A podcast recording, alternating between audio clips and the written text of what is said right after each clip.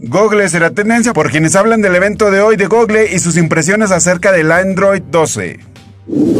Federer será tendencia porque Roger Federer volvió a las canchas tras más de tres meses de inactividad profesional. La Liga MX femenil será tendencia porque quedó definido quiénes disputarán la final de dicha liga.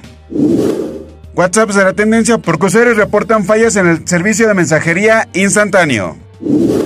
Honoris causa será tendencia por quienes hablan de la graduación de Vicente Fox de la Universidad de Miami y lo critican ya que el rector de esa universidad fue secretario de salud de Fox durante su administración.